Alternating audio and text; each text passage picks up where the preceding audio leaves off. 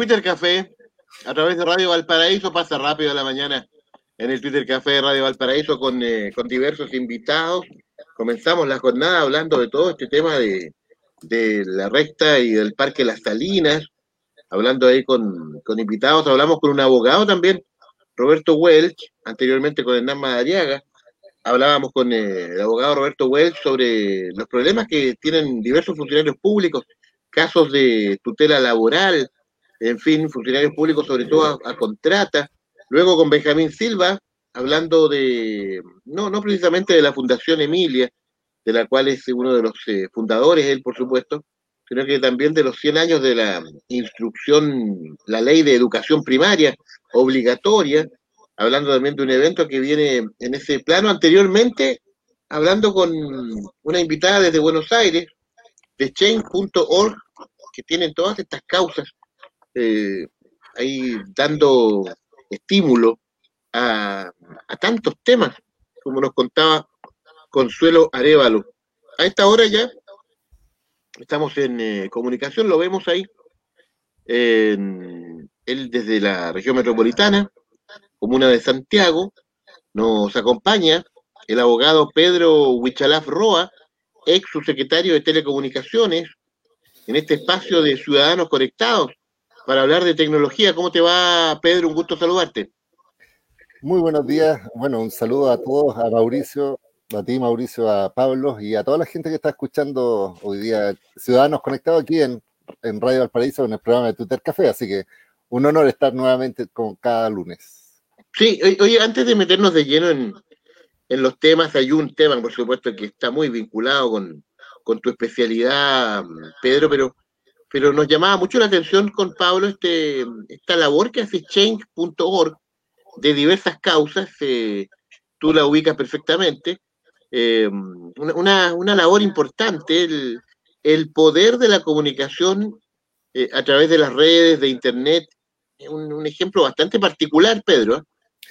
¿Eh? Sí, mira, efectivamente es una plataforma que se utiliza mucho porque tiene una bastante simple, pero convoca a muchas organizaciones y personas a eh, proponer temas, solicitar algún apoyo, de hacer declaraciones y permite que gente virtualmente se suscriba, eh, apoye y al final también tienen estadísticas de uso de cuánto lo han apoyado. Así que es una plataforma bastante flexible, interesante y, positiva, sobre todo en la forma como de convocar virtualmente en vez de hacerlo en forma presencial. Así que es una alternativa que se utiliza bastante. Así es, eh, Pedro, Pedro Hucharafroa.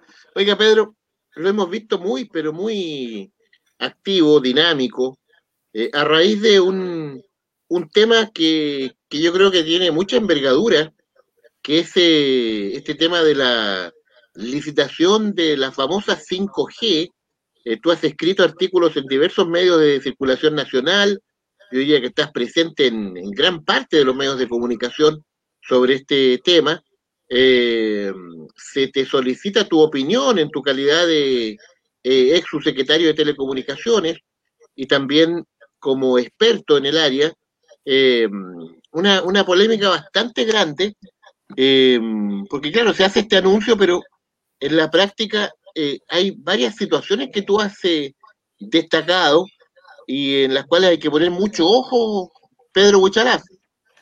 Sí, mira, bueno, en primer lugar mencionar que efectivamente estamos hablando de un 5G. Estamos viendo que el presidente, y lo conversamos, me parece la semana pasada, hacía este lanzamiento, pero ahora se puso a disposición lo que se llama las bases, es decir, es la forma en que el Estado pone a disposición de la empresa un espectro radioeléctrico que el aire, que es un bien nacional de uso público. Por tanto, hay que mirar que, cómo lo va a hacer, es decir, no da lo mismo como el gobierno pone a disposición algo que es de todos. Entonces hay que mirar digámoslo así, la letra chica para saber si, lo, si está bien utilizada, si asegura que va a ir a disminuir la brecha digital, por ejemplo, si va a mejorar la conectividad, si el 5G al final va a servir para las personas o no. Entonces, después de un análisis eh, de las bases, resulta que nos llamó mucho la atención y es por eso que estamos tratando de plantear esto. Esto es un debate, esto no es, nada contra el gobierno, digámoslo así, sino que es la definición de políticas públicas porque quiero mencionar que eh, cuando se presenta una nueva espectro, es decir, cuando le entregan a empresas tecnologías como 4G, eh, las empresas obviamente se lucran y ganan mucho dinero con los servicios que prestan. Eh, pero al mismo tiempo, por ejemplo, en el caso de 4G, eh, el Estado le exige las denominadas contraprestaciones, es decir, le dice a la empresa, mira, yo te paso este espectro, pero tú tienes la obligación de llegar a lugares donde antes tú no llegabas porque no es rentable. Entonces, va a pérdida a esos lugares, pero como ganan con el espectro, dicen, bueno, pierdo por acá, gano por acá, y, quedamos equilibrados. Y así el Estado saca provecho de estas licitaciones. Y eh, por, dar un dato, eh, en las últimas dos licitaciones de espectro eh, se lo conectaron 1.800 localidades que, de Chile que nunca habían tenido servicio. Estamos hablando de localidades rurales, localidades muy lejanas y probablemente donde vive gente y que si no hubiera intervenido el Estado, no hubieran tenido servicio de señal de celular ni internet y todos sabemos que hoy día es vital, sobre todo para el tema de trabajo, para el estudio, para hacer trámite ante el Estado, etc. Pero ¿qué pasa con esta licitación? Y ahí es donde a nosotros nos preocupa bastante. El gobierno cambia esta lógica y eliminó las contraprestaciones, es decir, no le va a pedir a la empresa que conecten ninguna persona nueva, digámoslo así. Es decir, la brecha digital la va a mantener y no va a dar oportunidades de nueva entrada. Entonces uno dice, ¿y entonces qué le va a pedir a la empresa? Y ahí es donde está el problema, porque le está pidiendo eh, las llamadas polígonos industriales y carretera estratégica. Mira, déjeme decirle una cosa y les pregunto a ustedes que, saben tanto como yo. Entre Santiago y, Valparaíso está la ruta 68. ¿Ustedes han tenido grandes problemas de comunicación al transitar por ahí?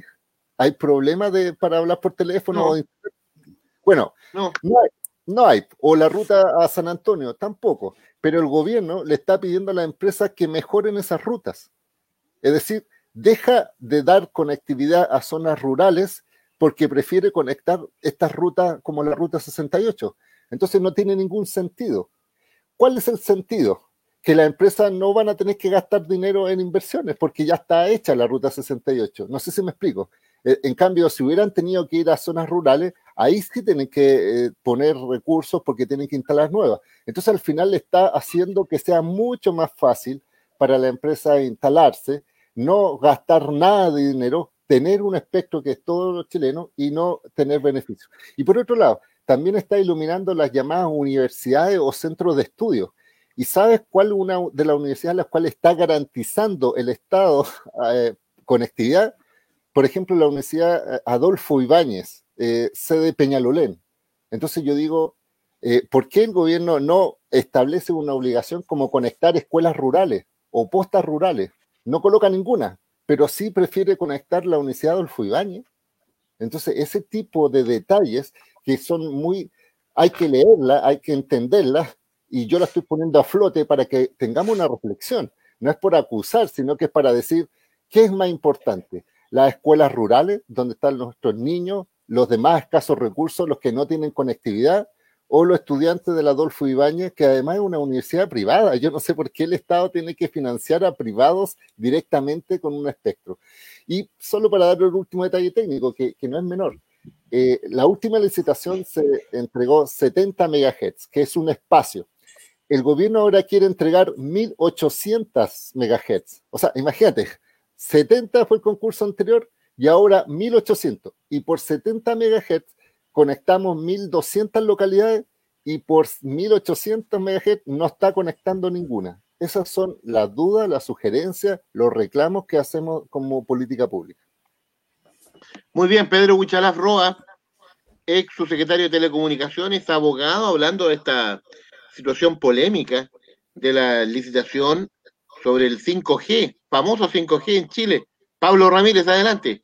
Siguiendo en la tónica de la conversación, me queda claro que los hospitales de segunda complejidad, que son fuera de los radios urbanos importantes de este país, no van a tener acceso a la Internet y menos a que un médico lo opere a distancia. Y ahí me queda claro que la conectividad del famoso cable de la fibra óptica que viene del sur subiendo por las costas chilenas no esté conectado todavía. Sí, mira, sí, por eso yo te menciono que yo creo que aquí hay un concepto. Cuando se desarrolla políticas públicas, tú tienes un foco. Por ejemplo, cuando estuvimos eh, en el gobierno de la presidenta Michelle Bachelet, nuestro foco era, por ejemplo, con el cable austral, conectar la zona más austral y remota del país. Con las contraprestaciones, conectar las zonas rurales. Pero esta administración ha dejado de lado esa lógica, es decir, ha privilegiado darle beneficio a las empresas que a las personas.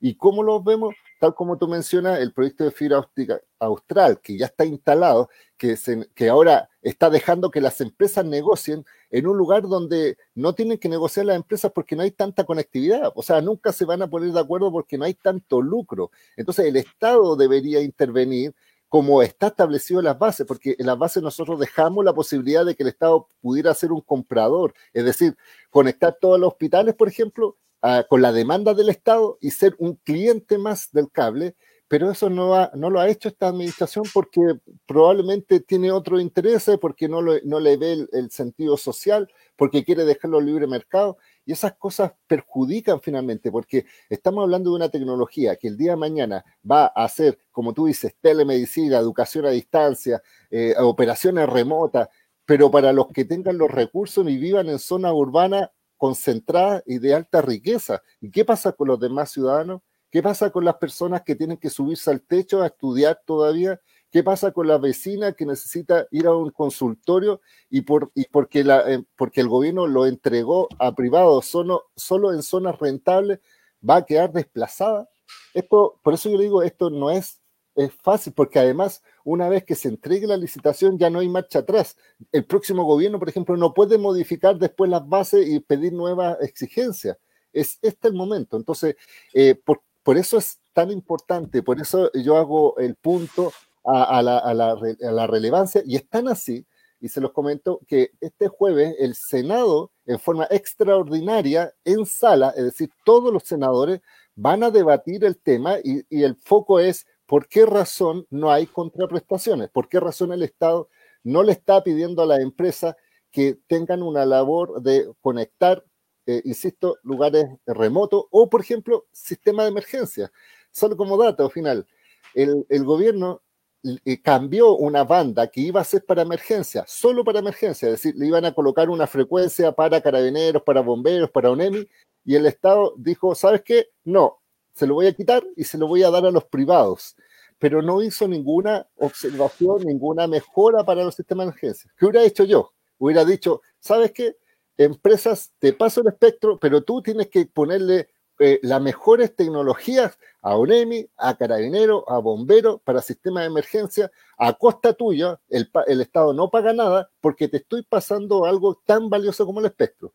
Pero esa creatividad parece que solo está para las para, imagínate, va a exigir conectividad en el aeropuerto Pudahuel.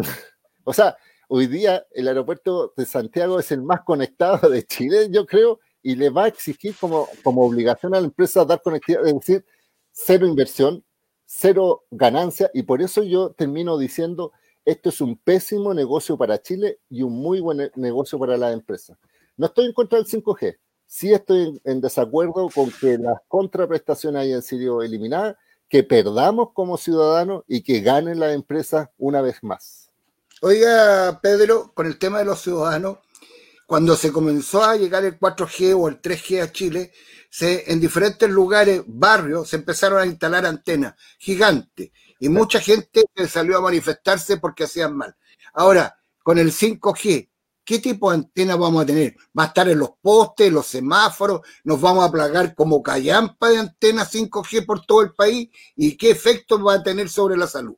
Sí, mira, efectivamente van a tener que instalar nuevas antenas, pero hay que diferenciar las antenas de las torres. Las torres son eso, eh, infraestructura alta que, que son visibles y que afectan la plusvalía de las propiedades, etcétera. Pero estas son antenas pequeñas, es decir, probablemente la gente no las note porque están sobre los postes de luz, van a colocar en, semáforos. Si alguien conoce, obviamente, el metro de Santiago, dentro del metro hay estas antenas que no se ven, pero funcionan y eh, efectivamente van a instalar más porque se requiere una red nueva, no va a tener estas torres, pero efectivamente hay dudas respecto al tema de la salud y la potencia. Nosotros hemos hecho un estudio, la OMS también, ah, o sea, en el fondo yo, yo me acojo al estudio de la Organización Mundial de la Salud, que dice que no va a afectar la salud porque son eh, frecuencias no ionizantes que se denomina, es decir, en teoría no afectan. Pero obviamente yo creo que es labor del Estado también hacer los estudios correspondientes para darle la seguridad a la ciudadanía. Pero eh, en principio, si me preguntan, yo no creo que eh, tenga un efecto contra las personas, pero yo soy abogado, no soy médico, así que no puedo certificar plenamente.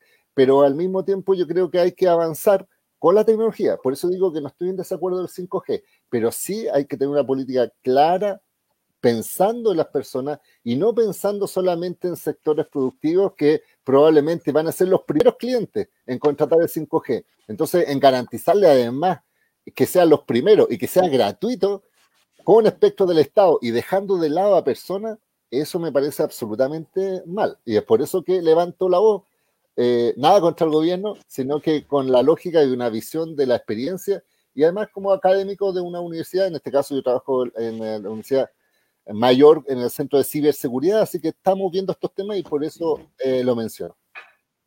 Oiga, Pedro, eh, recordar las, las particularidades del 5G y, con todo este camino que tú has descrito, ¿cuándo, ¿cuándo podríamos tenerlo entre nosotros, Pedro?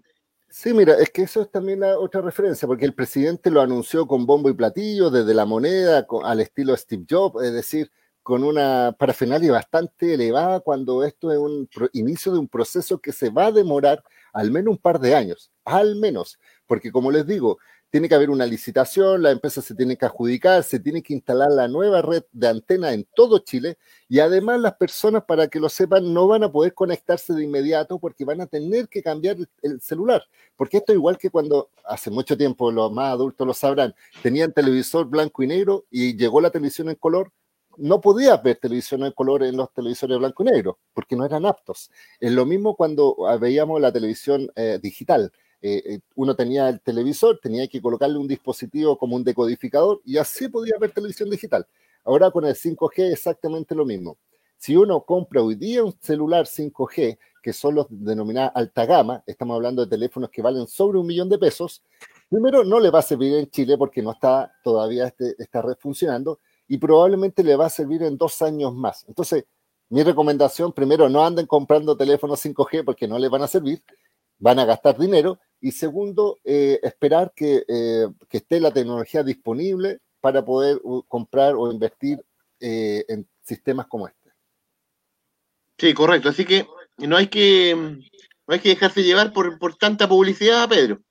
No, y de hecho van a empezar a aparecer publicidad. Eh, ya están vendiendo eh, empresas grandes teléfonos con 5G y probablemente eh, como canto de sirena las personas siempre van a querer tener la última tecnología, pero lo que no saben es que no les va a servir de nada y en definitiva van a estar gastando por algo que no va a tener utilidad, a menos que vayan al extranjero y vayan a otros países, no sé, que momentáneamente lo estén usando como parte de Estados Unidos, parte de Europa, pero acá en Chile al menos con la forma en que procede, yo creo que en dos años, es decir, después de esta administración, a pesar de que este gobierno dice que, está buscando eh, que operen antes, yo creo que eso no va a ser factible, o si lo hacen, van a hacer una antena que esté en las Condes y todo Chile no va a tener ninguna eh, conectividad. Entonces, no hay que jugar con eso, no hay que engañar a la gente, hay que pensar en los ciudadanos. Y es por eso que yo digo siempre, hay que tener eh, telecomunicaciones con un sentido ciudadano.